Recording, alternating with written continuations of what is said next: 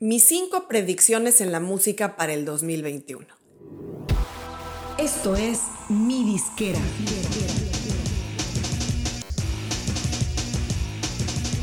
Mi Disquera, donde tu música es tu negocio. Bienvenido al último programa del año en Mi Disquera. Hoy les voy a compartir las cinco cosas que yo veo como muy claras para los próximos meses. Y aprovecho también para darles las gracias por seguir conectados aquí, ya sea en el canal de YouTube o en el podcast. Tenemos muchos planes para el 2021 y esperamos muy pronto poderlos compartir con ustedes. Estamos acostumbrados que durante cada año, en el mes de diciembre, salen por todos lados las predicciones de lo que vendrá el próximo año, desde varios ángulos, y en la música siempre pasa. Salen tanto periodistas, mercadólogos y demás gente de la industria a vaticinar lo que creen que pasará en el año venidero. Entrando de lleno en el tema de hoy, voy a comentar cinco tendencias en la música que ya se asoman en el panorama o que ya están aquí y que las veo muy claras como un desarrollo fuerte a futuro. La primera es las portadas o artes dinámicos. Me refiero a lo que conocemos tradicionalmente como las portadas de los discos o de los sencillos, en su versión física o en su versión digital, claro. Las portadas son una de las cosas que menos han cambiado a lo largo de las décadas. Antes en el vinilo, en el cassette o en el disco compacto y ahora en lo digital. Pero las portadas pues son siempre esa cara con la cual conocemos los álbumes y los sencillos. Y es un gráfico cuadrangular que una vez que se edita, que se publica, pues nunca o rara vez va a cambiar. En el mundo físico era entendible que no se cambiaran, pero en el mundo digital no tendría por qué no haber portadas distintas o dinámicas, ¿no? Bueno, y como muchos de ustedes ya saben, y que es un tema que tocaré en un programa próximo pronto, Spotify abrió recientemente a todos los artistas la funcionalidad de Canvas, que antes estuvo en beta durante varios meses para una base limitada. En lo que consiste esta funcionalidad nueva es que los artistas pueden agregar imágenes en circuito o en loop a cada una de sus canciones y se pueden cargar imágenes y videos en este loop de 3 a 8 segundos. Es lo que Spotify califica como las nuevas portadas en la era del streaming. Con las pruebas del Canvas en beta, Spotify analizó la reacción que hubo de parte de los usuarios que tuvieron interacción con esta funcionalidad y confirmaron que las canciones que tenían el Canvas se compartían 145% más veces de lo regular y que la inclusión de estas canciones en listas de reproducción o playlists aumentaba en un 20% y que también las visitas a los perfiles de los artistas aumentaban entre 9 y 10%. Entonces, pues tiene mucho sentido porque el video siempre genera una conexión emocional más inmediata y de más alto impacto. Y siguiendo con esta tendencia, Apple anunció hace unos días que en su versión más reciente, tanto del sistema operativo móvil como de las computadoras, Apple Music va a incluir ya esta funcionalidad de agregar artes animados a álbumes. Aún está en una fase temprana de implementación, pero todo parece indicar que es una línea clara de evolución de este servicio.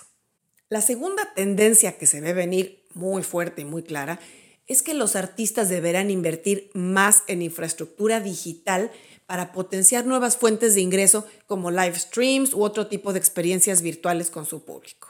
Dado que el 2020 obligó a toda la industria de la música a parar en seco toda la actividad de shows, de viajes de promoción y de muchas actividades presenciales como colaboraciones y demás, está muy claro que si bien se reactivará poco a poco la industria del vivo, las opciones nuevas o enriquecidas de experiencias digitales que han surgido este año o que se han potenciado son una línea de negocio importante explotar.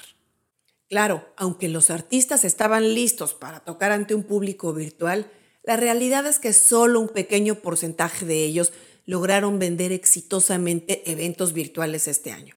Y las causas principalmente son la falta de infraestructura y los costos que implica hacerlo bien. Y no me refiero únicamente a encontrar un recinto donde poder montar una banda y salir a tocar ante una serie de cámaras. La tecnología necesaria para hacer un buen evento en vivo no es cualquier cosa. Para que un fan esté dispuesto a pagar un boleto para un evento virtual, debe ser no solo un concierto súper bien producido, con un audio y una imagen impecable, como lo vería en un DVD o en un Blu-ray, sino además deben existir ciertas posibilidades novedosas que brinda la tecnología, como por ejemplo una zona de backstage VIP en la cual puede convivir con su artista con un grupo más reducido de gente, que pagan un boleto más caro, por supuesto. O por ejemplo, acceso al ensayo o a imágenes exclusivas o incluso a otro tipo de contenido personalizado, ya sea físico o digital, que pueda recibir el que pague por ello. También el aspecto legal que implica un live stream o un streaming en vivo tendrá que evolucionar y ponerse a la par con las necesidades del mercado. Porque técnicamente un artista no es libre de abrir una transmisión en vivo y ponerse a tocar su música ante una audiencia virtual, ya que las canciones tienen que ser liberadas por su editora, por su disquera y su sello, si es que tiene contratos firmados con ellos, por supuesto. En fin, todo esto representa una serie de retos técnicos y logísticos que al principio serán más costosos, pero que poco a poco deberán ser más accesibles y ágiles. La tercera tendencia que está súper clara es que el video sigue en ascenso meteórico. No es cosa de este año o del año pasado, ya sabemos que el formato de video es de alta demanda y que si un artista se limita a sus videos oficiales para publicar cosas en YouTube o en redes sociales, está desperdiciando miles y millones de ojos que todo el tiempo están buscando videos nuevos que ver.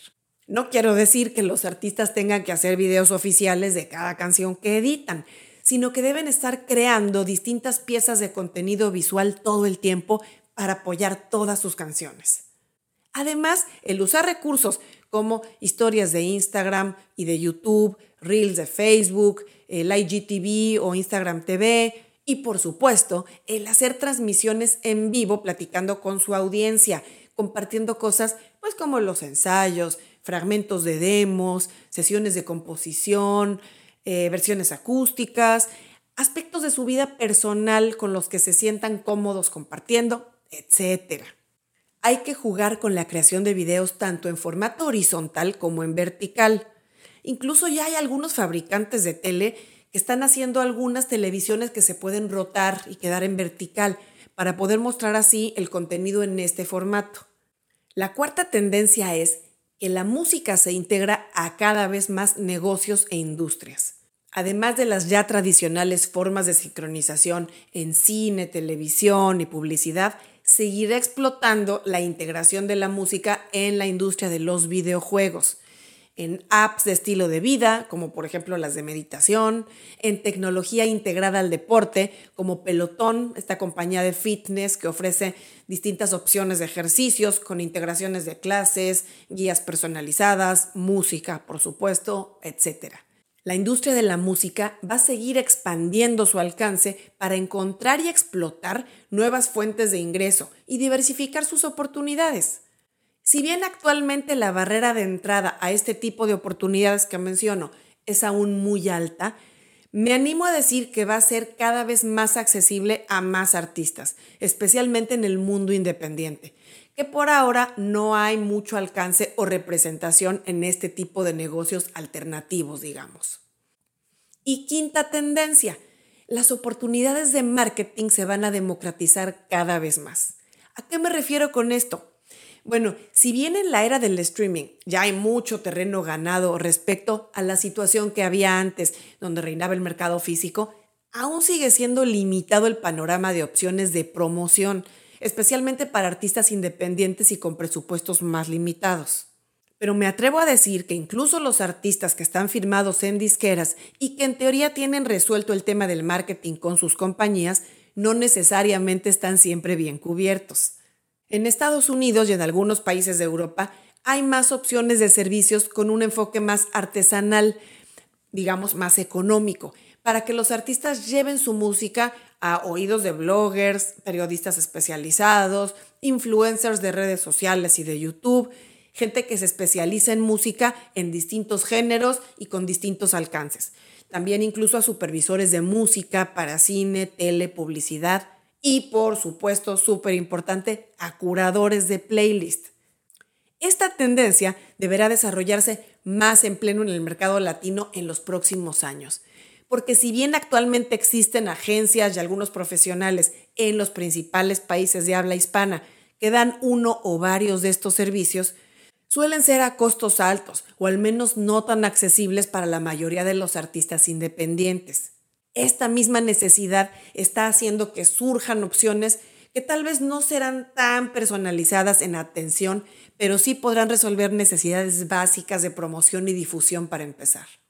Bueno, pues estas fueron mis cinco predicciones o tendencias que veo que se desarrollarán a full en 2021.